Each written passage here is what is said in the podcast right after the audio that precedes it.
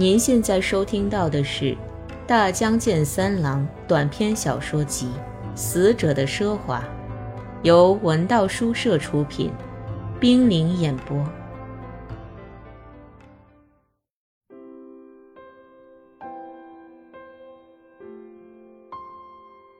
白天，我和弟弟豁纯儿满不在乎的整天待在黑人的地窖里。最初还能感到一种越轨的诱惑带来的兴奋，而不久便对这一切习以为常了。大人通通离去的白天，监视黑人就好像成了赋予我们的神圣职责。弟弟和豁锤儿把小窗赏赐给了其他的孩子，他们趴在滚烫的浮土上，轮流欣赏我们三人围着黑人席地而坐的奇景。有的孩子受不住眼前情景的诱惑，忘乎所以的要跟我们走进地窖。郭纯无一例外的把他们打倒在地，鼻血直流。这就是僭越者为自己非分的行为付出的代价。我们已经无需把黑人的粪桶提到地窖外了，在烈日下顶着扑鼻恶臭把粪桶抬到公共堆肥场的工作。已经交给被我们神气活现的指定的孩子去完成。被指定的孩子脸上都泛出喜悦的光彩，小心翼翼地把粪桶笔直地捧在面前运走，尽量不让桶里的对他们来说似乎无限珍贵的黄色液体溅出一滴。每天清晨，我们所有的孩子都怀着近似于祈祷的心情，眺望着沿山梁蜿蜒而下。贯穿杂木林的小路，期冀着书记千万不要送来坏消息。黑人带着锁链的腿部皮肤向外翻起，正在发炎，从伤口里流下的血凝结在脚背上，像干草叶似的蜷缩着。我们总是放心不下他那受伤发炎成桃红色的皮肤。骑在粪桶上时，黑人为了掩饰自己的痛苦。常像嬉笑的孩子一样呲出白牙。我们三人互相用目光做了长时间的探寻，商量之后，决定把锁链从黑人脚上取下来。黑人像一头笨重的黑色野兽，眼睛总是被不知是泪还是油脂的粘稠液体湿润着，抱膝默默地坐在地上。即使他的腿上少一条锁链，又会给我们带来什么危害呢？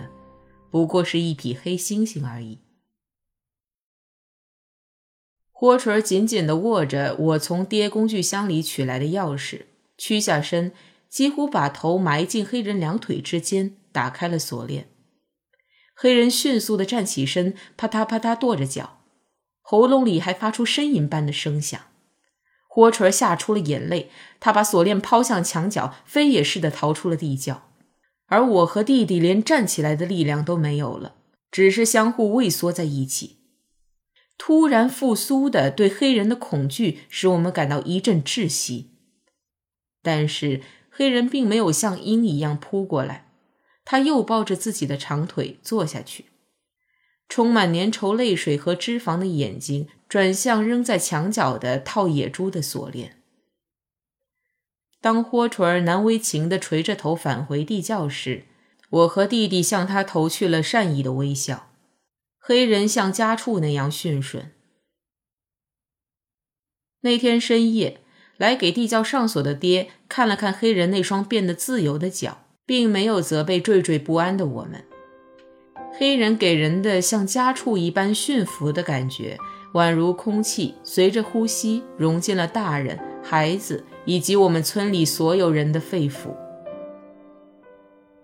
第二天清晨，我们三人去送早饭，看见黑人正在摆弄放在膝头的野猪套，锅锤把它扔向墙角时，摔坏了咬合的部分。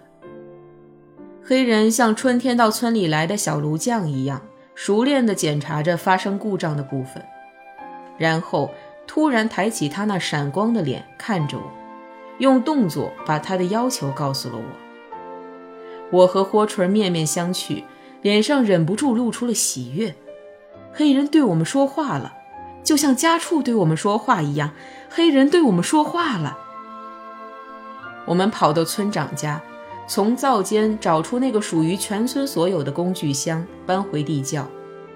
箱子里有些工具是可以用来当武器的。尽管如此，我们还是毫不犹豫地把它交给了黑人。对于我们来说，家畜一样的黑人竟然曾是冲锋陷阵的士兵，这简直令人难以置信。黑人看着工具箱，又抬头看了看我们，我们也看着他，兴奋得浑身发热。这家伙和人一样呢，波锤低声对我说。我拍着弟弟的屁股，笑弯了腰，感到无比的幸福惬意。小窗外，孩子们惊异的叹息像雨雾一样涌进来。我们把早饭的食盒送回去，自己也吃罢早饭，然后又来到地窖。黑人把钳子、小铁锤等从工具箱里取出来，整整齐齐地摆在铺在地上的布口袋上。他抬眼看了看坐在他身边的我们。松开面颊上的肌肉，露出发黄的肮脏大牙齿。我们吃惊地发现，原来黑人也会笑。就在这一瞬间，我感到和黑人之间突然产生了一种深厚激昂的、近乎于人与人之间的联系。将近黄昏，豁锤在污言秽语的恶骂声中被铁匠铺的女人带走了。我也开始感到腰部传来阵阵痛楚，可黑人还在用沾满油污的手指摆弄着野猪套，套上的弹簧不时发出低沉的金属声。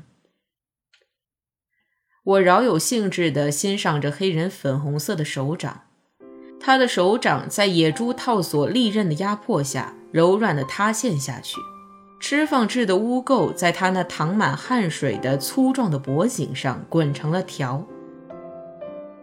这一切都在我心底唤起一丝与肉欲藕断丝连的反感和绝非不快的恶心。黑人张开扩大的口腔，像低声歌唱那样鼓起厚厚的两腮，专心致志的工作。弟弟歪靠在我的膝头上，眼里闪着光，感慨地看着黑人敏捷的手指。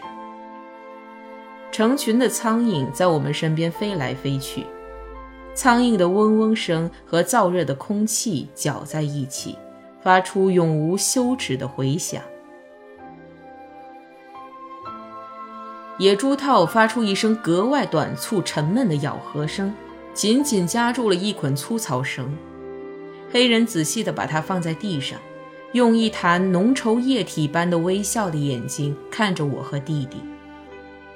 一滴一滴的汗水像颤抖的露珠从他黑亮的面颊上滚落下来。我和弟弟也笑着望着他，我们就像对一只山羊或一只狗那样，久久地看着他那双诚实的眼睛。天很热，而这酷热又像是把我们和黑人结合起来的某种共同的愉快因素，我们不由得相视而笑。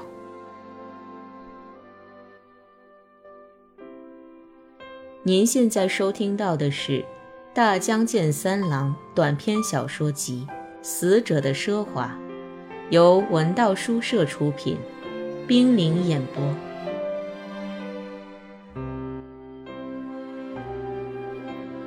一天早上，满身污泥、额角上流着血的书记被抬进村来。他在树林中摔了一跤，从矮崖上滚下来，受了重伤。正好被上山干活的大人发现，救了回来。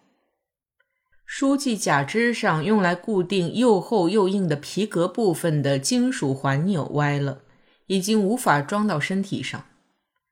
书记在村长家一面让人包扎，一面为难地看着假肢，但他却并不急于说出此行的目的。大人们焦急的像热锅上的蚂蚁，而孩子们却在想。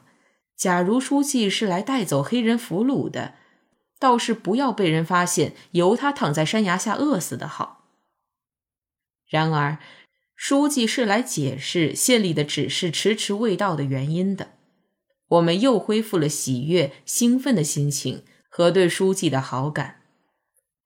大家一起把书记的假肢和工具箱送到了地窖里。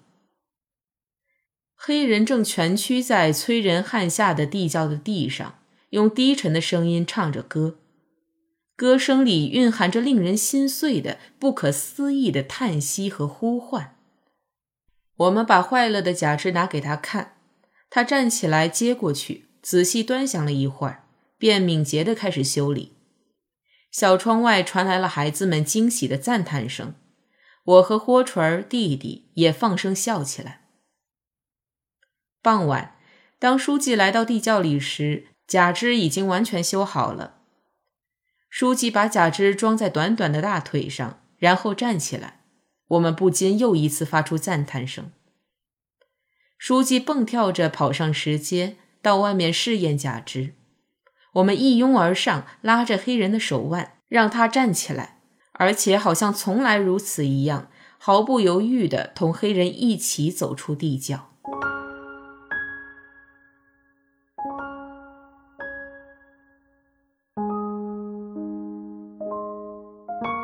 黑人用他粗大的鼻孔尽情呼吸着自他当俘虏以来第一次接触到的大地上的夏日傍晚的清爽舒心的空气，一面兴致勃勃地看着书记试验那条假腿。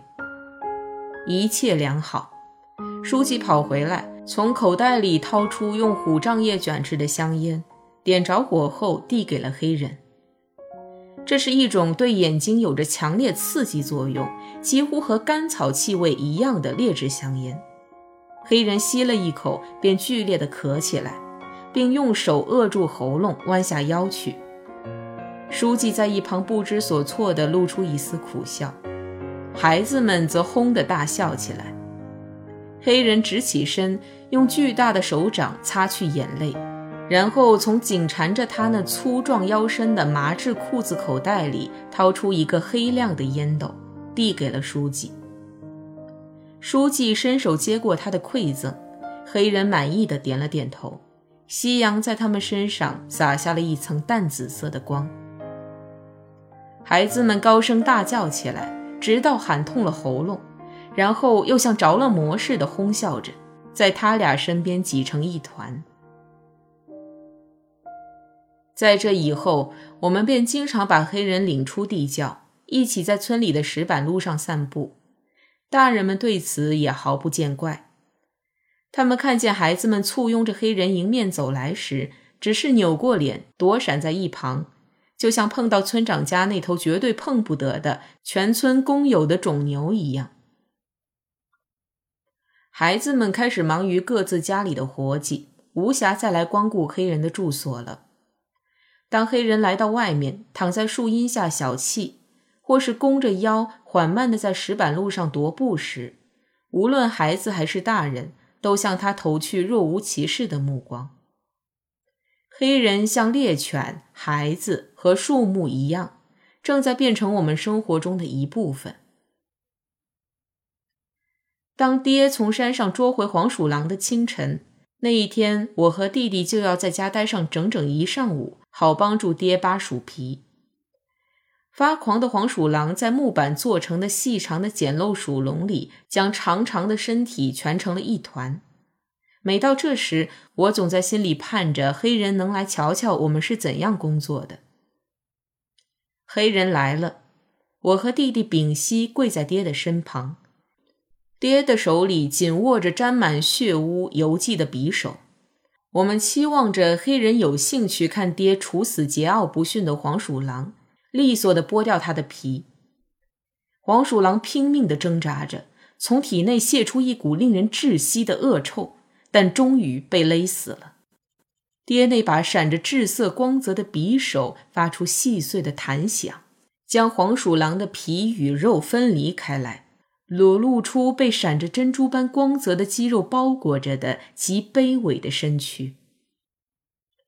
我和弟弟小心地捧着黄鼠狼的五脏，把它扔到公共堆肥场，然后一面往回走，一面用宽阔的树叶擦干净肮脏的手指。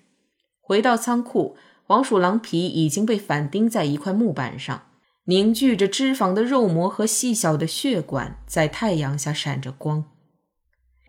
黑人撅起嘴唇，发出鸟一样的叫声，看着爹用粗壮的手指把皮上的脂肪刮净，而晾在板壁上的干透的、残留着血污、像地图上纵横交错的铁路网一样的皮毛，又使黑人发出一阵赞叹。这时，我和弟弟为爹熟练的技术感到非常自豪。就连爹在干活间隙，也曾向黑人投去过善意的目光。一张兽皮把黑人和我们像家人似的连在了一起。